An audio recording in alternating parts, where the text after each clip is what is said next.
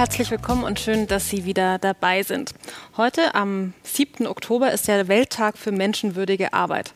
Und passend dazu geht es bei uns um die SDGs 8 und 10, also um menschenwürdige Arbeit und Wirtschaftswachstum und um weniger Ungleichheiten. Und ich freue mich, auf der Bühne begrüßen zu dürfen unseren Bundesentwicklungsminister Dr. Gerd Müller. Herzlich willkommen.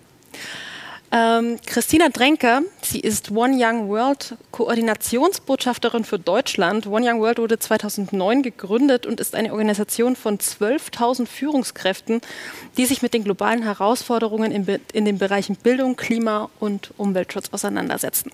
Schön, dass Sie da sind. Herzlich Dankeschön. willkommen. Und herzlich willkommen auch Rainer Hofmann. Hoffmann, er ist seit 2014 Vorsitzender des Deutschen Gewerkschaftsbundes. Der DGB ist die größte Dachorganisation von Einzelgewerkschaften in Deutschland und setzt sich für eine solidarische Gesellschaft, für gerechte Arbeit und für gerechte Einkommen ein. Schön, dass Sie auch da sind. Gerne. Wir schalten außerdem noch zur nigerianischen Frauenrechtlerin Oluwaseun Ayodeji Oshwobi und wir zeigen Videobotschaften von Model- und UNICEF-Botschafterin Franziska Knuppe und von Antje von Dewitz, der Geschäftsführerin des Autounternehmens VD. Ja, noch nie wurde so viel produziert weltweit und noch nie wurde auch so viel konsumiert wie heute. Gleichzeitig geht die Schere zwischen Arm und Reich immer weiter auseinander und deswegen stellt sich natürlich die Frage, wie Wirtschaftswachstum und menschenwürdige Arbeit in Einklang gebracht werden können. Herr Minister, wo stehen wir denn gerade bei der Erreichung von SDG 8? Es gibt Licht und Schatten, wenn wir die letzten 30 Jahre uns betrachten. Dann ähm, konnte die Armut ähm, wesentlich reduziert werden. Von damals 1,6, 1,7 Milliarden Menschen auf heute 690 Millionen. Und in der Zwischenzeit ist ja die Bevölkerung wesentlich gewachsen. Äh, das ist die positive Seite. Aber insbesondere jetzt, die letzten zwei Jahre und ganz massiv verstärkt durch die Pandemie, hat sich diese Situation wieder verändert. Armut steigt, insbesondere bei Frauen und Kinder, die betroffen sind. Und ähm, der Handel ist grundsätzlich, der globale Handel, positiv zu bewerten. Wenn wir nach China schauen, so wurden die letzten 30 Jahre sensationell 500, 600 Millionen Menschen aus absoluter Armut entwickelt. Und auch in anderen ähm, Regionen Asiens. Aber er hat auch seine Schattenseiten und seine Kehrseiten. Und darüber werden wir ja miteinander reden. Die Situation ist leider sehr, sehr besorgniserregend, denn ein aktueller Bericht von UNICEF und der ILO zeigt, dass 160 Millionen Kinder weltweit arbeiten müssen. Damit ist die Zahl der arbeitenden Kinder in den letzten 20 Jahren gestiegen. Durch die Covid-19-Pandemie werden wahrscheinlich weitere Millionen Kinder in die Kinderarbeit abrutschen. Als ich im Jahr 2019 mit UNICEF in Bangladesch war, musste ich sehen, wie Kinder in Ziegelfabriken oder in Aluminium-Topffabriken arbeiten mussten. Für mich als Mutter war das besonders schwer, sehen zu müssen, dass Kinder nicht einfach zur Schule gehen können oder einfach nur spielen können, sondern eben Schwerstarbeit leisten müssen. Was braucht es konkret, um Kinderarbeit zu beenden? Mit der Agenda 2030 haben sich alle Staaten dazu verpflichtet, jede Form der Kinderarbeit bis ins Jahr 2025 vollständig abzuschaffen. Also uns bleibt wirklich nicht mehr viel Zeit und deshalb muss die aktuelle Situation für uns alle ein Weckruf sein. Alle relevanten Akteure, wie zum Beispiel Regierungen und Unternehmen, müssen jetzt gemeinsam zusammenarbeiten, um den Kampf gegen Kinderarbeit zu verdoppeln. Und was es kon konkret braucht, um dieses Ziel zu erreichen, sind unter anderem Investitionen in Programme, die Kinder aus der Kinderarbeit herausholen, damit sie wieder in die Schule gehen können. Investitionen in soziale Schutzprogramme für Familien, damit sie abgesichert sind und auch bei wirtschaftlicher Not ihre Kinder in die Schule lassen können. Und die Förderung von menschenwürdigen Arbeit für Erwachsene, damit Kinder nicht arbeiten müssen, um zum Familieneinkommen beizutragen. Wir müssen jetzt entschlossen und schneller handeln. Herr Hoffmann, Kinderarbeit ist jetzt zum Glück in Deutschland bei uns kein Thema, aber auch Sie kämpfen in Deutschland für bessere Arbeitsbedingungen, vertreten 5,9 Millionen Beschäftigte in acht Gewerkschaften und setzen sich eben dafür ein, dass alle Menschen, unabhängig davon, wo sie herkommen, welches Geschlecht sie haben, welche Hautfarbe, einfach die gleichen Chancen auf gerechte Arbeit und gerechtes Einkommen haben. Was ist denn Ihr Eindruck zum SDG 8 in Deutschland, aber auch international dann? Na, wenn ich allein die Zielsetzung mir anschaue, bis 2030 Vollbeschäftigung zu erreichen, mit menschenwürdigen Arbeitsplätzen und äh, einer gleichen Entlohnung für gleichwertige Beschäftigung, dann sind wir leider auch in Deutschland da noch sehr weit von entfernt. Ich erinnere daran, dass äh, gerade in der Fleischwirtschaft wir die schlimmsten Arbeitsbedingungen haben äh, zurückdrängen können durch das Verbot der Werkvertragsarbeit. In der Pandemie sind diese katastrophalen Bedingungen da wirklich öffentlich zutage getreten. Und es war lange überfällig, dass die Politik hier klare Grenzen zieht und Werkvertragsarbeit in der Fleischwirtschaft eliminiert hat. Ich war gerade vor wenigen Wochen in Reda Wiedenbrück gewesen, habe dort mit Beschäftigten gesprochen, die unterstützt wurden von dem DGB-Projekt Faire Mobilität. Das Gesetz wirkt die Leute bekommen auch endlich ihren Mindestlohn. Das sind erste erkennbare Fortschritte. Aber auch da wird nach wie vor gelogen und betrogen, beispielsweise bei der Erfassung der Arbeitszeit. Da erhalten die Menschen zwar heute den Mindestlohn, das ist gut, aber wenn sie den Mindestlohn nicht für jede geleistete Arbeitsstunde erhalten, dann ist auch das Lohnraub, wenn die Menschen ihre Arbeitszeiten nicht aufschreiben müssen, nicht erfasst werden oder auch wenn ich mir die Unterkünfte anschaue, die nach wie vor extrem, extrem unwürdig sind. Also wir haben selbst in Deutschland eine ganze Menge zu tun und wir wissen, um wie viel schlechter die Arbeitsbedingungen in anderen Weltregionen sind, wo Menschen nicht das Recht haben, sich zu organisieren, wo Arbeitnehmerrechte, soziale Grundrechte nicht existieren. Äh, da sind wir in Deutschland Gott sei Dank ganz gut aufgestellt. Aber auch hier sage ich, letzter Satz, für die ganz normal Beschäftigten äh, in Deutschland haben wir äh, die Situation, dass der Niedriglohnsektor mit fast sieben Millionen Beschäftigten einfach zu groß ist. Auch in Deutschland gibt es zu viele Menschen, die von ihrer Arbeit kein ordentliches Leben führen müssen. Deshalb ist diese Zielsetzung 2030 Vollbeschäftigung bei menschenwürdigen Arbeitsbedingungen auch in Deutschland ein Thema. Ja. Hm. Frau Trenker, was bekommen Sie denn international von den jungen Führungskräften so, so gespiegelt? Was bewegt die? Ja, ich finde es ganz interessant, dass wir jetzt über Deutschland sprechen, aber in dem globalen Netzwerk bekomme ich natürlich aus allen Ländern ähm, gespiegelt, wie die Bedingungen sind. Und jedes Mal wird für mich sehr bewusst, dass es eigentlich, ich habe immer das Gefühl, ich darf mich gar nicht beschweren, weil in Deutschland wir trotzdem immer noch wirklich tolle Bedingungen haben, wie Sie auch schon erwähnt haben. Ähm, ich glaube, bei diesem One Young World Summit auch, wo wir zusammenkommen und auch in den Gesprächen mit meinen Kollegen kommt immer wieder durch, dass oft erst natürlich gar keine Arbeit vorhanden ist, ähm, dann Grundvoraussetzungen überhaupt nicht geschaffen sind, dass man über irgendwelche Versorgungen spricht. Es geht oft aber auch darum, dass sie zwar vielleicht eine Arbeit haben, aber da kein Schlafplatz oder auch kein Essen oder das Essen, was sie haben, sie dann mit ihren Familien aufteilen müssen, wo sie dann sechs, sieben Geschwister haben. Und ähm, ich finde, das rückt es dann nochmal in Perspektive auch, zu sagen, ja, wir müssen in Deutschland auch unsere Ziele erreichen. Global gesehen, glaube ich, stehen wir da vor ganz anderen Herausforderungen, ähm, auch diese jungen Leute zu unterstützen. Und auch die Frage, wie können wir diesen Leuten helfen von hier aus? Das ist, was wir in, bei One Young World sehr, sehr viel diskutieren. Aber ich möchte an Rainer Hoffmann anschließen. Wir dürfen den Niedriglohnsektor in Deutschland äh, nicht vergessen.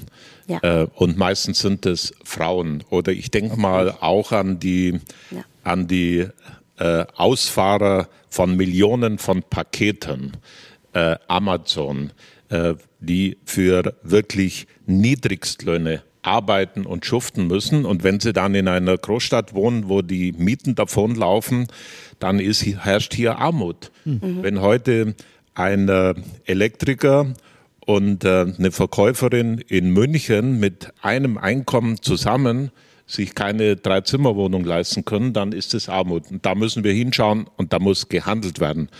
Und wenn dann ein Jeff Bezos und ein Elon Musk, das ist die andere Seite, äh, solche Beschäftigungsverhältnisse bei Amazon, auch solche Löhne, aber auf der anderen Seite in, in die, in die äh, ich hätte fast gesagt, zum Mars fliegen mit ihren eigenen Raketen, dann sieht man, es gibt diese Ungleichheit im Land zwischen den Ländern und in den Gesellschaften. Mhm. Der Jeff Bezos ist in dieser, ähm, in dieser ähm, äh, Krise, in dieser Corona-Krise um 100 Milliarden reicher geworden.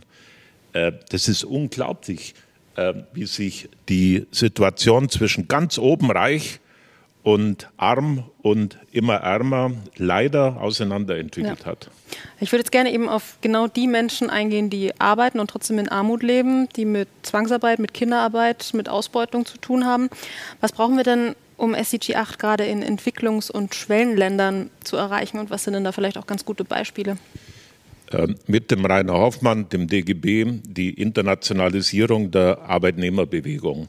Wir stehen in einer Globalisierung, die in vielen Teilen der Welt durch Externalisierung, ich verwende diesen Begriff, durch Auslagerung von Produktion in Entwicklungsländer hier ähm, Lohn, äh, Lohn, Löhne unterläuft und, und äh, Umweltstandards unterläuft. Das kann nicht ähm, die Basis der Globalisierung sein. Globalisierung muss gerecht gestaltet werden.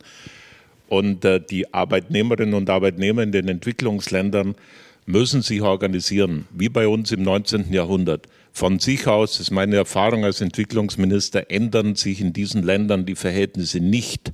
Sie brauchen auch die Macht der Arbeitnehmerinnen. Aber wir brauchen das in globalen Lieferketten, auch in den Entwicklungs- und Schwellenländern. Mhm. Herr Hofmann, welche Rolle haben denn dann die ganz, ganz großen Unternehmen weltweit in Bezug auf SDG 8? Ja, die haben natürlich eine ganz besondere Verantwortung, weil sie machen Milliarden Umsätze, riesige Gewinne, das zum Teil auch auf Grundlage von extrem schlechten Bedingungen der Menschen in den Ländern, wo sie Produktionsstätten unterhalten. Und da warte ich von allen deutschen, aber auch von allen europäischen Unternehmen, dass sie beispielsweise mindestens die Kernarbeitsnormen der Internationalen Arbeitsorganisation anerkennen. Herr Dr. Müller hat es gesagt, dazu gehört beispielsweise das Recht, sich gewerkschaftlich organisieren zu können, um Tarifverhandlungen abschließen zu können. Aber ein ganz, ganz wichtiges Thema ist beispielsweise das Verbot von Kinderarbeit. Es kann nicht sein, dass in den Produkten, in den Rohstoffen, die gefördert werden, für uns hier benötigt werden, dahinter tausende Kilometer entfernt, Kinder wirklich unter katastrophalen Bedingungen regelrecht ausgebeutet werden. Das ist für die physische, aber auch vor allen Dingen für die seelische Gesundheit der Kinder eine wirklich, ein wirkliches Elend, wenn man sich das anschaut, wenn man vor Ort war und diese Bilder gesehen hat. Und die Menschen haben wirklich keine Perspektive, keine Bildung. Äh, da müssen wir Verantwortung übernehmen, dass wir mit unseren Unternehmen nicht die dort produzieren, sondern auch eben in den Lieferketten dort Zulieferer haben. Darauf achten. Darf ich da was Grundsätzliches sagen? Die Zuhörerinnen und Zuhörer werden sagen, dann mach doch. Auf diese Standards hat sich die Weltgemeinschaft Verbot von Kinderarbeit, die ILO-Kernarbeitsnormen, vor 30, vor 50 Jahren geeinigt. Die Weltgemeinschaft, 180, 190 Länder. Es muss umgesetzt werden, sanktioniert werden. Genau. In den Handelsverträgen, in den internationalen, brauchen wir Sanktionen, sanktionierbare äh, ökologische und soziale ähm, äh, Kapitel, die dann aber auch umgesetzt werden. Also wir sind uns auf dem Papier ist man sich immer einig, keine Kinderarbeit, ähm, Mindeststandards ähm, in der Produktion. Aber das dann umzusetzen international, das ist das Problem. Genau, um die Umsetzung geht es jetzt auch. Frau Drenker, welche Rolle spielt denn, spielen denn Digitalisierung, Digitalisierung und Start-ups zum Beispiel? Ja, also ich glaube, wenn man darüber spricht, dass man Sanktionen hat, es geht natürlich auch darum, wie bringt man die Transparenz überhaupt in Lieferketten.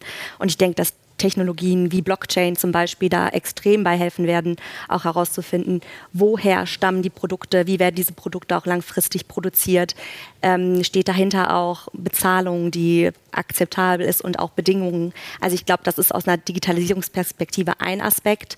Startups, denke ich mal, setzen neue Trends auch, dass sie wirklich aus einem Purpose heraus ähm, agieren und sagen, wir wollen neue Businessmodelle aufbauen. Wir tun es einfach. Wir haben halt kurze Lieferketten, wir haben Transparenz, mehr vielleicht als große Corporates. Ähm, und Corporates im Gegenteil dann den Drang haben, natürlich mitziehen zu wollen und äh, dann zu gucken, wie können sie auch ihre doch recht komplexen Lieferketten daran anpassen. Mhm. Also ich glaube, das ist so eine mhm. Inspiration, Transparenz, die da ganz viel passiert. Wir schauen uns mal in ein gutes Beispiel für nachhaltige Produktion und für soziale Arbeitsbedingungen. Und zwar schauen wir zum Outdoor-Unternehmen VD. Die sind mit dem grünen Knopf ausgestattet und setzen sich für Nachhaltigkeit ein. Und wir haben die Geschäftsführerin Antje von Dewitz gefragt, wie schafft VD nachhaltige Produkte und soziale Arbeitsbedingungen wie faire Löhne und welche Bedeutung nehmen eigentlich die Nachhaltigkeitsziele in ihrer Unternehmensstrategie ein? Also auch wir als VD arbeiten global. Das heißt, wir ähm, haben Produktionsstätten in Vietnam und in China vor allem, aber auch in anderen asiatischen Ländern, mit denen wir zusammenarbeiten. Wie stellen wir da sicher, dass da fair gearbeitet wird, faire Löhne gezahlt werden? Äh, durch ähm, erstmal durch lange vertrauensvolle Partnerschaften. Also wir arbeiten seit mehreren Jahren und meistens sogar Jahrzehnten mit den einzelnen Produktionsstätten zusammen. Um mehr Gewicht zu bekommen, ist es bei uns auch so, dass wir von Anfang 60 Produktionsstätten auf 45 gegangen sind, um einfach mehr mehr Input zu haben bei den einzelnen Produktionsstätten. Wir haben ein eigenes Team in China und in Vietnam, also VD-Mitarbeiter, die die Produktionsstätten in, in den laufenden Produktionen und auch bei der Arbeit begleiten und auch unterstützen. Und unser wichtigster Partner ist die Fairware Foundation. Ähm, die stellt sicher durch, durch Audits, durch externe Audits, ähm, dass Dinge nach oben kommen, die wir als Auftraggeber gar nicht sehen können. Die führen Interviews abseits der Produktionsstätten mit Mitarbeitern, die gucken in die Bücher in Landessprache, die auditieren auch uns, ob wir einen guten Job machen bei der Umsetzung und Weiterentwicklung der Produktionsstätten und äh, die bewerten unsere Arbeit dann auch. Das heißt, nur wenn wir wirklich gute Arbeit leisten, wenn wir vorankommen mit den Arbeitsbedingungen, wenn wir, wenn wir zeigen können, dass faire Löhne gezahlt werden, äh, bekommen wir den Leader-Status und dürfen auch äh, Fairware veröffentlichen. Ein wichtiger Faktor ist auch Beschwerdemechanismen, die in den einzelnen Produktionsstätten sind. Das heißt, überall hängen äh, Telefonnummern aus, wo sich äh, Produktionsmitarbeiter in ihrer Landessprache äh, bei der Fairware direkt beschweren können, wenn was eben nicht aufkam beim Audit. Ähm, das sind alles Faktoren, die dazu beitragen, dass wir nicht jederzeit sicherstellen können, dass alles perfekt läuft, aber dass wir gute Rahmenbedingungen haben, um sicherzustellen, dass was aufkommt, wenn was nicht gut läuft. Also wir sehen uns als Unternehmen, als Teil der globalen Gesellschaft und damit als eins zu eins mitverantwortlich für die Umsetzung der Sustainable Development Goals. 193 Länder wollen bis 2030 schaffen, dass überall Frieden, Wohlstand und eine gesunde Umwelt herrscht. Da gibt es viel zu tun und wir möchten unseren Beitrag leisten. Ähm, alle 17 Ziele bauen aufeinander auf und spielen auch eine Rolle in unserem Unternehmensalltag. Und wir stellen das auch tatsächlich sicher, indem wir unsere Unternehmensstrategie an den Zielen spiegeln. Ganz konkret, was machen wir in den 17 Zielen hier bereits am Standort? Was machen wir in den Produktionsstätten weltweit, wo wir arbeiten? Wo leisten wir schon einen Beitrag zur Umsetzung dieser Ziele? Wo braucht es noch mehr von uns? Ähm, und das fließt dann tatsächlich auch in Maßnahmen in unsere äh, Unternehmensstrategie ein. Also wir sehen uns als mitverantwortlich für die Umsetzung. Frau Trenker, was würden Sie denn sagen, wie können nachhaltige Unternehmen auf der ganzen Welt voneinander lernen und profitieren? Also ich glaube, ähm, wie ist, glaube ich, sondern dass sie das können, das ist, glaube ich, das Wichtigste. Ich glaube, dass, äh, dass einfach der Kontakt zwischen diesen Kooperationen, also zwischen den Firmen überhaupt geschaffen wird. Ich glaube, das ist das die erste Herausforderung. Ich sehe das bei One Young World ähm, primär, dass dort eine Plattform geschaffen wird, um halt Unternehmen, ähm, Entrepreneure zusammenzubringen und in diesen Austausch zu gehen. Und ich glaube, sobald man diese Plattform schafft und diesen Raum, ist das der erste Schritt, ähm, auch voneinander zu lernen und Synergien zu schaffen. Mhm. Herr Hofmann?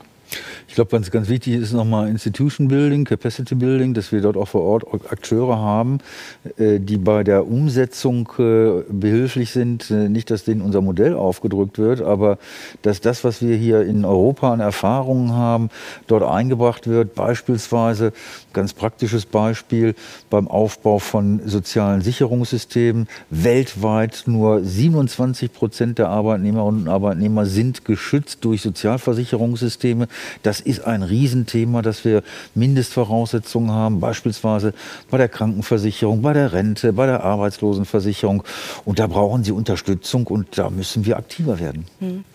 Dürfte mhm. ich da vielleicht was? Ähm, Gerne. Ich, ich finde das extrem wichtig und ich glaube, es ist nicht nur noch vor Ort zu sein und ähm, das ihnen und da zu sein, sondern einfach auch das Wissen so zu vermitteln, dass sie selbst aktiv werden können. Und das ist dieses, dieser Teil von Bildung reinzubringen. Ähm, das finde ich ein essentieller Punkt. Das, ja. ja. Und da gibt es ja Hoffnung. Ähm, wenn ich äh, in die Entwicklungsländer blicke, stehen wir ja vor einer neuen Dekade der Industrialisierung. Äh, es ist so. Mhm. Ähm, allein Afrika, der Kontinent, wird sich in den nächsten 30 Jahren bevölkerungsmäßig verdoppeln. Und darauf müssen die Afrikaner und wir eine Antwort haben, nämlich Arbeitsplätze. 20 Millionen Arbeitsplätze jetzt schon braucht dieser Kontinent jedes Jahr, um Jugend in Arbeit zu bringen. Eine Verdopplung der Bevölkerung. Und dann wissen wir, welche gewaltige Herausforderung äh, auf dem Kontinent vor uns steht, aber auch welche Chancen. Und ähm, optimistisch bin ich, ähm, dieser Kontinent und andere Regionen können, ähm, die können 50 Jahre überspringen im Wissen, im Knowledge, in der Technologie ja. durch Blockchain, durch die Digitalisierung. Ja. Die Digitalisierung schafft heute Zugang zu Wissen weltweit in Echtzeit. Eine junge Frau in Kenia oder im Sudan hat die Chance, so sie digitalen Zugang hat und 50 Prozent sind bereits dort im Netz, ja. äh, zum Wissen und zum Knowledge der Welt. Und das Zweite, was mich optimistisch stimmt, ist äh, die Jugend äh, in diesen Kontinenten. Mhm. Jung, dynamisch. Das Durchschnittsalter in Afrika liegt bei 22 Jahren.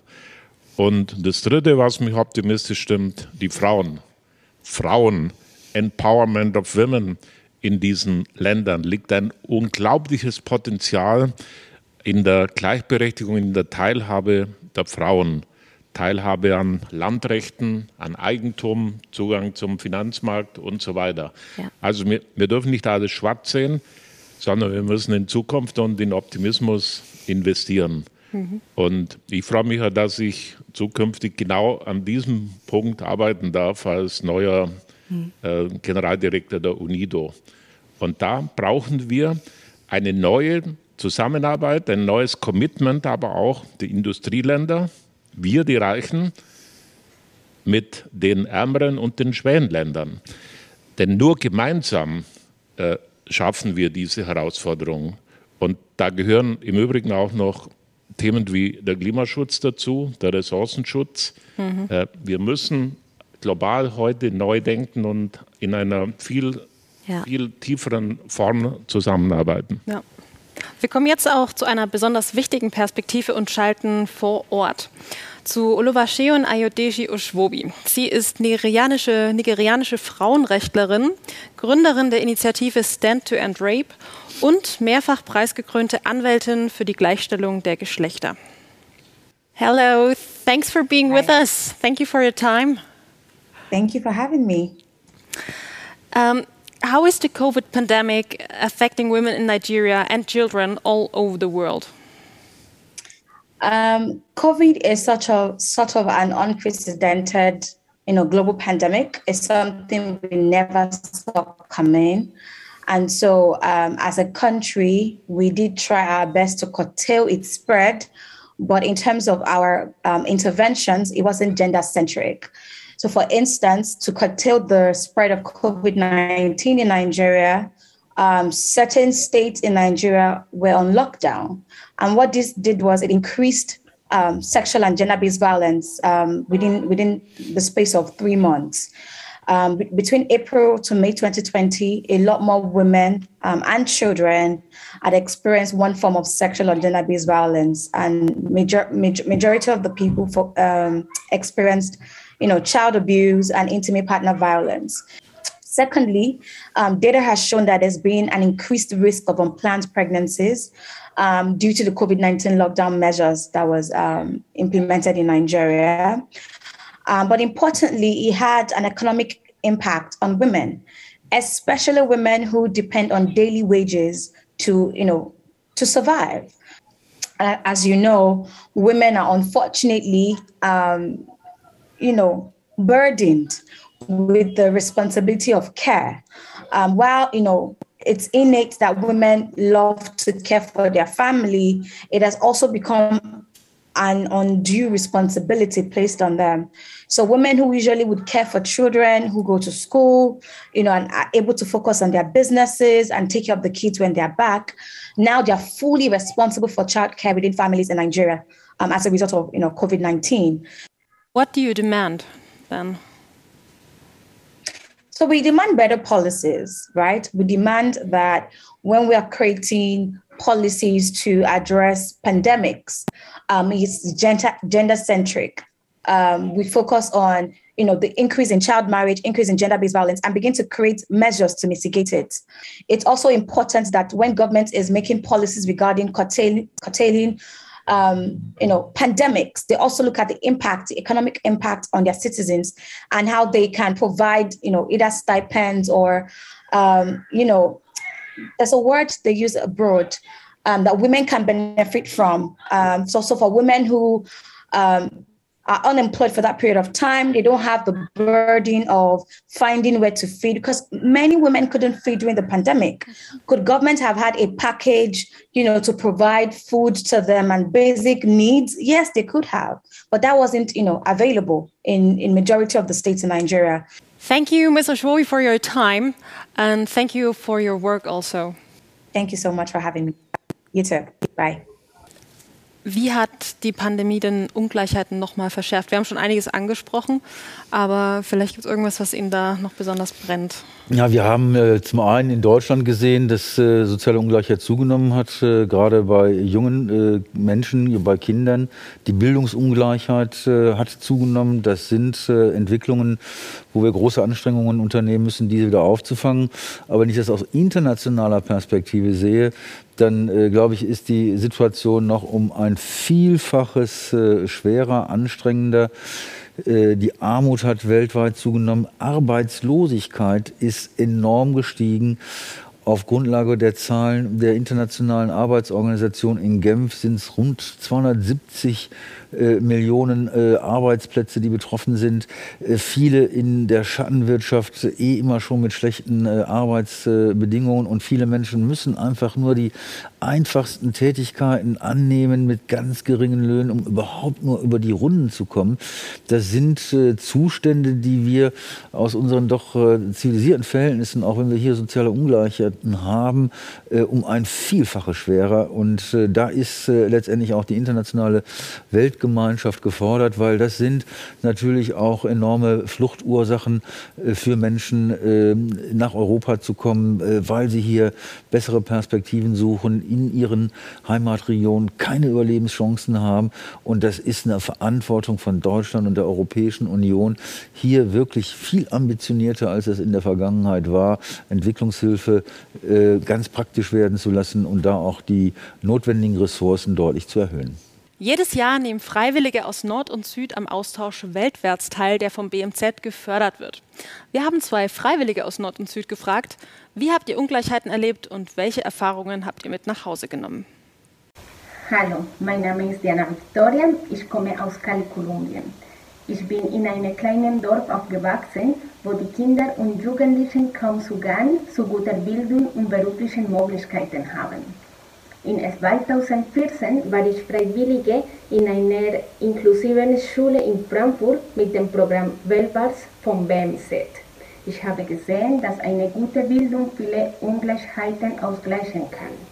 Ich wollte das Gleiche für meinen Dorf schaffen. Deshalb unterstütze ich mit dem Verein Montevideo Kinder eine Schule und ein Stipendiumprogramm. Wir ermöglichen jungen Erwachsenen ein Studium, das sie normalerweise nicht bezahlen konnten. So reduzieren wir Ungleichheiten. Frau Drenker, wenn, Sie jetzt, wenn ich Sie jetzt bitten würde, ein Fazit zu ziehen, was würden Sie sagen? Also ich glaube, wir haben, es gibt viel zu tun, aber ich glaube, wenn es eins gibt, was ich so bei One Young World sehe, ist, dass die Generation, die kommt, weltweit ist aktiv und sie wollen was verändern. Und auch Ungleichheiten werden oft einfach nur zwischen uns als Menschen fast nicht mehr so wahrgenommen wie vielleicht aktuell, sondern für uns, wenn wir zusammenkommen bei One Young World, dann sind wir eins. Dann sind, dann für uns ist es was, das, was ich habe, das gebe ich dir. Und ich glaube, dass dieser Spirit und dieser, dieser Mindset, ich glaube, dass der uns ganz weit bringen wird. Und ähm, das hoffe ich jedenfalls, dass er uns weit bringen wird. Ja. Herr Dr. Müller, was ist Ihr Fazit? Ich glaube, ganz entscheidend ist, ähm, der erste Schritt ist ähm, gleiche Rechte der Geschlechter. Da sind wir weltweit noch längst nicht am Ziel Gender Parity. Äh, dann ähm, das Thema Toleranz der Religionen. Auch das ist ein Thema. Aber ich habe Hoffnung und auch Optimismus. Ich komme nochmal auf die Digitalisierung, äh, den, der, des Zugangs heute der Menschheit global überall zu neuen Informationen, äh, Bildung, äh, werden wir gewaltige Sprünge machen. Ähm, deshalb sehe ich das durchaus positiv. Ich sehe die Riesenprobleme, selbstverständlich. Aber das sind zwei entscheidende Punkte. Herr Hoffmann, auch an Sie noch die Frage, was ist Ihr Fazit oder Ihre Hauptforderung? Ich glaube, wir müssen die internationale Arbeitsorganisation stärken, weil das ist eines der UN-Organisationen, die die Kompetenzen hat, auch äh, einen großen Beitrag zur äh, größeren Gerechtigkeit äh, bei Arbeit äh, dazu beizutragen. Ich finde aber auch den Aspekt, den Herr Müller genannt hat, außerordentlich wichtig. Wir müssen die internationalen Finanzmärkte zivilisieren. Sie haben sich verselbstständigt von der Realökonomie äh, das wäre, glaube ich, auch ein ganz wichtiger Beitrag zu mehr globaler Gerechtigkeit zu kommen. Und äh, letztendlich äh, als äh, überzeugte Europäer, glaube ich, müssen wir in Europa mehr Verantwortung übernehmen. Wenn wir Europa sozusagen auch zu einem sozialen Referenzmodell für andere Weltregionen machen wollen, äh, dann müssen wir nicht nur für Europa, sondern dann müssen wir auch für diese anderen Regionen äh, europäisch Verantwortung übernehmen. Hm. Vielen Dank, Herr Dr. Müller, dass Sie da waren. Danke auch Frau Drenker. Danke, Herr Hoffmann. Es war sehr, sehr spannend. Und ich würde mich freuen, oder wir würden uns alle freuen, wenn Sie nächste Woche wieder dabei sind. Dann geht es um die SDGs 1 und 2, also um Armut und um Hunger. Und was immer gilt, diskutieren Sie mit uns auf Social Media.